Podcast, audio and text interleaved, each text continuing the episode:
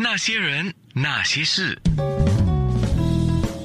那些我们一起笑的夜，流的泪。呀，真的不说不想起哈。听众这么说，我真的就马上想起，因为我只想到他姐姐，呃，有人发音成田妮嘛，啊，或者田妮了。然后他的姐夫月华，我倒是给忘了啊。他姐夫已经过世了。对，我知道呀，当年的。呃，不是，独臂刀王是王宇，呃，月华是当年邵氏的那个男呃男明星，这就很会打的啊，都是对啊，大醉侠，你忘了大醉侠，对不对？呃，他就是要跟大醉侠了，对呀。哇，我们现在已经上线了嘛？还是我们在纯聊天？没有纯聊天的话，我就要问你户口几号啊？各位 FM 九六三的听众，大家好啊，我们已经上线了啊。那真的是蛮开心的啊！今天又来到了这个每个月一次的聚会啊。今天我们要聊的是田妞。首先我就想到几个事情，第一个事情就是她姐姐嘛，田妮；第二个事情呢，就想到了那部单车嘛。然后第三个事情呢，呃，我就想到她脸上有个美人痣。哦，她那个美人痣很特别啊，她就在脸颊上。然后再来另外一个事情呢，就是万子，嗯，万子良。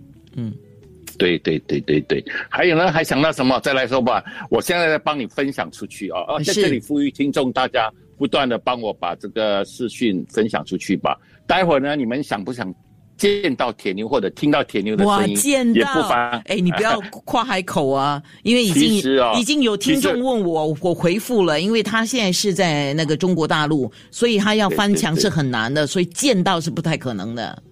呃，也不是不可能呢，因为他早上他还特地传了一个很小的视频给我，他说他说你可以把这个视频放上去，可是我真的，因为他是用微信传的，我真的还不太会懂得怎么把微信的那个视频放上去，所以大概今天就没有办法的把这个传分享出来。可是呢，他答应我说，在下来的日子，只要我有做直播，只要他人在台北或者香港。他一定跟我做连线，哇！大家可以听听看啊，这算是一个好消息了吧？是是是，我倒是因为要做今天的节目嘛，我上去 YouTube 找了一些画面跟看了一些影片啊，那我发现到她还是很漂亮，现在多了一份成熟的韵味啊，还有就是她都不见老的，有啦，当然年纪比较大，不像以前青春时代，但是但是她都不是看起来不像她年龄就对了。对呀，对呀，所以这个是还蛮令人羡慕的哦。那我们就我也已经分享好了，那在这里呼吁大家不断的分享哦。待会儿呢，你们一定要留到最后的片段，为什么呢？因为田妞呢会跟全新马的观众朋友们大家问好，还有听众，这是他昨天对听众问好。然后，同时也会谈一谈他最近的一些动向跟对大家的一个关心吧。大家一定要留到最后。你你不要说的太满了，说的太满，到时候做不到。来，话说从头吧。你怎么样开始认识田妞？你认识人真的不少哎。哦，我我真的很多很多。那天啊，应该讲说，话说一九七六年吧。啊，一九七六年那时候，那时候我刚好刘文正第一次来新加坡。我在台北已经认识了刘文正，后来我不是去机场接机呢？除了接到了刘文正，意外的也见到了甜妞母女，就是猪妈妈啊，猪对啊，甜妞本姓朱嘛啊，她是朱凯丽，所以她的原名是姓朱的，所以我们就叫她朱妈妈。好，那这个朱妈妈跟她呢两个就在刘文正的推荐之下，哦，我们就大家就认识了。但是他们第一次来新加坡参加一个阿波罗剧院，那时候有一个阿波罗剧院的一个义演吧，所以我们就从那个时候开始就认识了。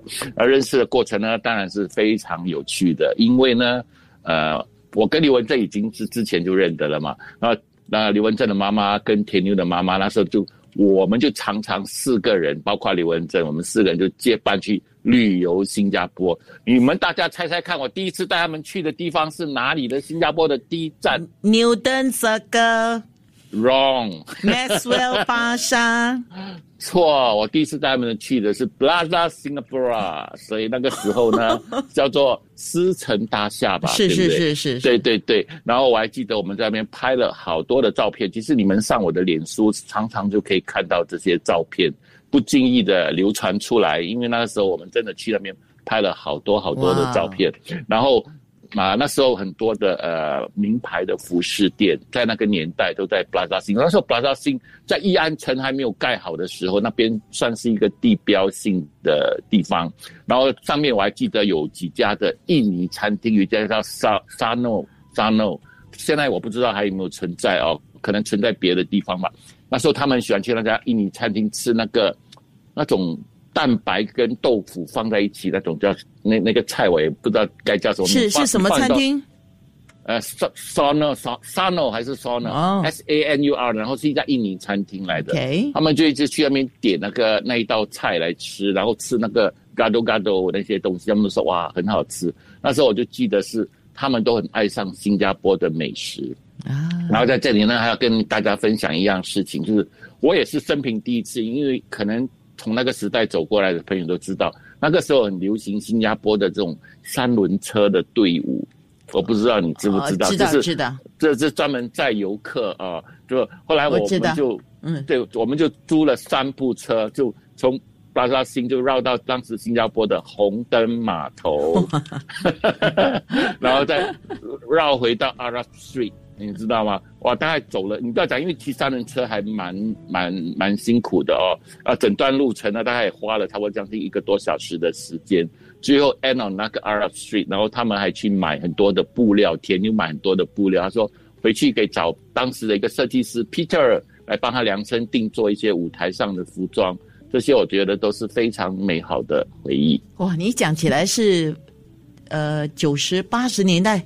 没有七十六年，七十六年，那个时候田妞才十八岁吧，好像十八岁，对对对，都很很小的时候，所以我们大家，因为我跟我比他再小一点点，那时候我觉得我们两个都像大孩子这样，加上刘文正这个大孩子，我们那时候是玩的蛮开心的。那也是田妞第一次在新加坡吃到了榴莲，他喜欢吗？他还好，他妈妈很喜欢。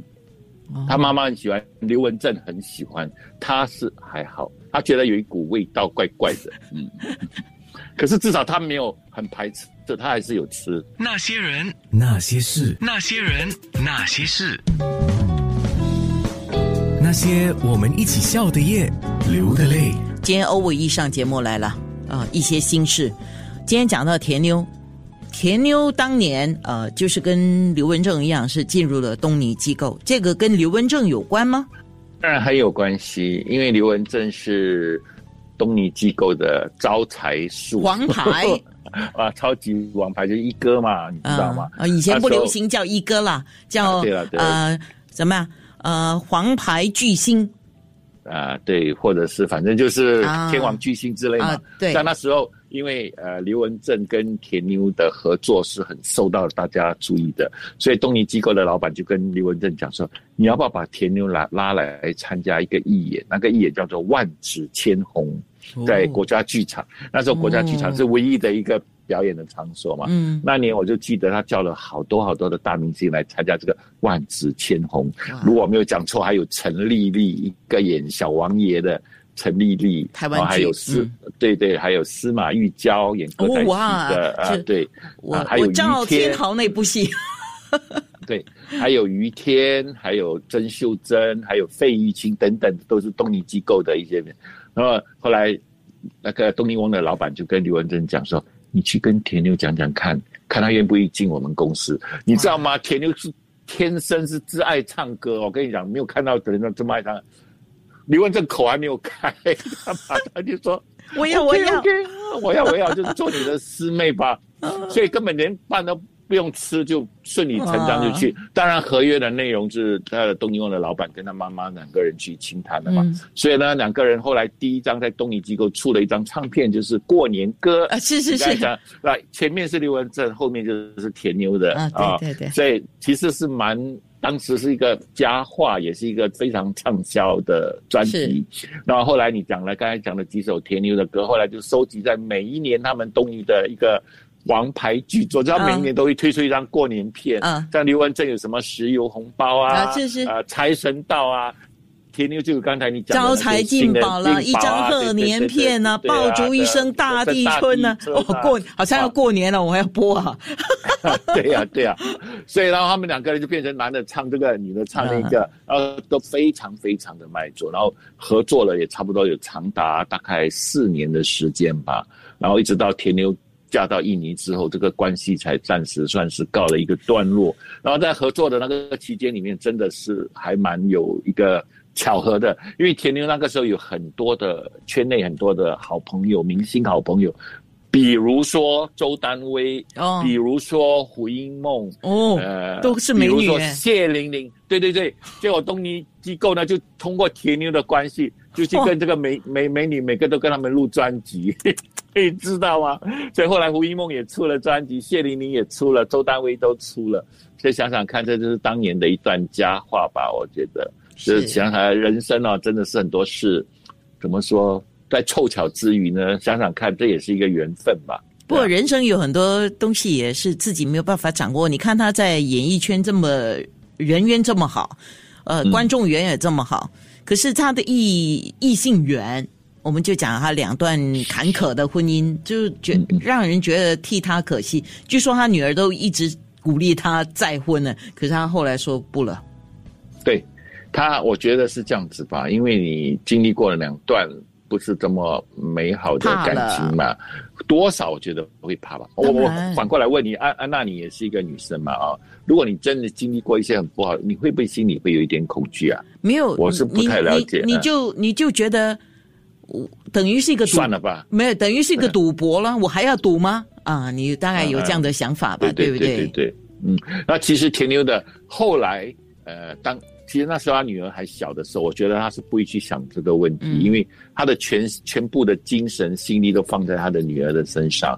等到他女儿大概二十多岁的时候，他开始就会女儿鼓励他吗？就让你好好的去接受。